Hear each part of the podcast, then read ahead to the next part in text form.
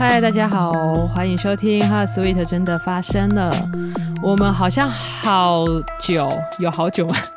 有一点时间没有录音了，没有发布新的集数，这样子。对，最近做了很多跟嗯、录音之外的事情，应该对之后应该会慢慢的再分享给大家啦。一方面也是刚过完年嘛，然后啊，刚开始就是工作啊。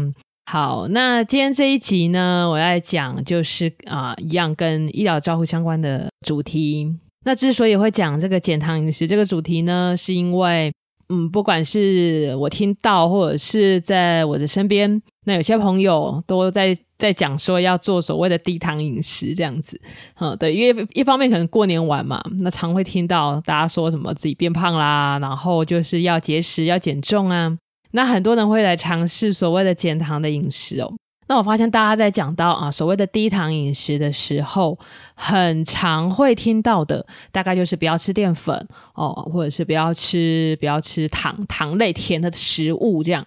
对，那有一些比较极端的朋友。可能就会想说连，啊，比如说蔬菜水果啊，可能都会减少量，那反而觉得应该要增加肉类，就是蛋白质的摄取。对，那我就想说，好，那我来整理一下有关于减糖饮食这方面的资讯，对，然后就做成一集 podcast。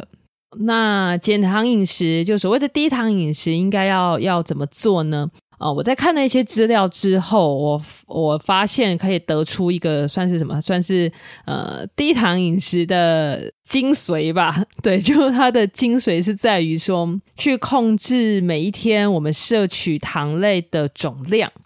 那另外一个呢，是去摄取优质的糖类食物。那讲到这里，要先讲一下，就是所谓的糖类啊，大家可能就会想到两个糖，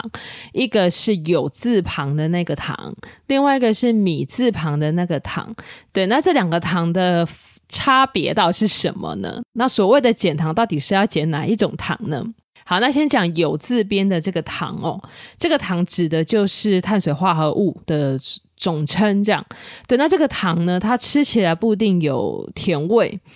哦。比如说糖类的食物，像就是碳水化合物嘛，像一般的米饭啦、面包啦、面食啦，这些都是所谓的碳水化合物。那米字边的这个糖呢，它是有字边的这个糖的其中一种。这个糖呢，通常就是指吃起来会有甜味这样子的糖类的食物。那我们一般所谓的减糖饮食呢，要减的也指的大概都是指这种糖类啦，然后就是米字旁的这种糖。那这种有甜味的糖类食物，通常来说比较容易是呃高升糖指数，就是高 GI 的这个精制糖类的食物。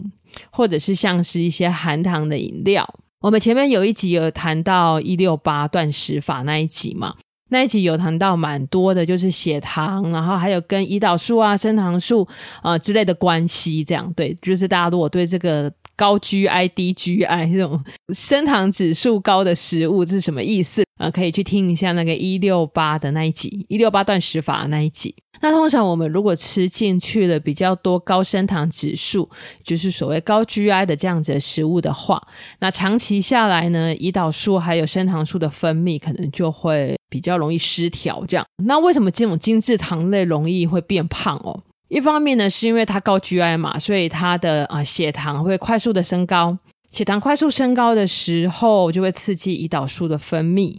胰岛素分泌呢，就会把我们啊、血液中的糖分，就血糖，带到细胞或者是器官里面去做储存。哦，那如果长久下来又缺乏适度的运动的的话，那这些这些变成糖分啊、脂肪啊，就就储存在身体当中。那另外一方面呢，是因为精制糖类的食物，它通常体积比较小。大家想看看，如果去吃下午茶的，比如说一小块蛋糕，哦，那个就属于那个精制糖类嘛，就属于那个高升糖指数的食物。那这种食物它通常体积比较小，那吃起来就比较不容易有饱足感。那不容易有饱足感的话，就可能会吃得更多。也就是说呢，其实我们常常不是因为糖吃了过多而变胖，我们的关键可能是在于说摄取了过多的热量，然后才导致肥胖。所以到底该怎么吃糖哦？其实我们的身体是非常需要所谓的碳水化合物，也就是糖类的啊。糖类可以就是促进神经的稳定啊，然后让细胞可以正常的运作。那如果要吃糖类的的话呢，当然建议就是吃比较多的低升糖指数或者是纤维质比较高的这样的食物，像是比如说呃全谷物的面包，或者是像糙米哦这种比较属于呃纤维质比较高，然后不是精制糖类这样子的食物。那其实蔬菜水果啊，它也是糖类哦，但是它的纤维值比较高。那这个这样子的纤维值可以增加饱足感，而且纤维质它也不会完全的被人体就是全然的吸收嘛，哈，它可以有助于人体废物的移除，然后维持肠道健康啦，减少便秘。然后再来就是水果，水果大家会想说哇，好多水果都好甜哦，没有错。那一般来说呢，我们如果可以吃水果，就尽量吃就是原型食物，然后就是吃水果，就不要去喝果汁哦，因为果汁它是属于比较高 GI，也就是高升糖指数的食物。对，那呃，果汁能够摄取到的纤维素呢，也比一般的水果要来得少，哦，所以可以吃水果，就不要喝果汁。那还有一个常常会被大家，我觉得算是有点误解吧，就是如果说要少吃糖类的的话，那是不是就增加蛋白质？我是不是就吃更多的肉呢？我是觉得这个想法本身并没有错啦，吼，但是有一些原则是要留意的。就是像我们前面一开始讲的，就是呃会变胖，其实关键是摄取过多的热量，并不是摄取过多的糖哦，摄取过多的热量而导致的肥胖。对，那蛋白质的话，它当然本身也是有热量，所以说如果今天减少了糖类的摄取，增加蛋白质本身是 OK 的，但是蛋白质也是要选就是优质的蛋白质。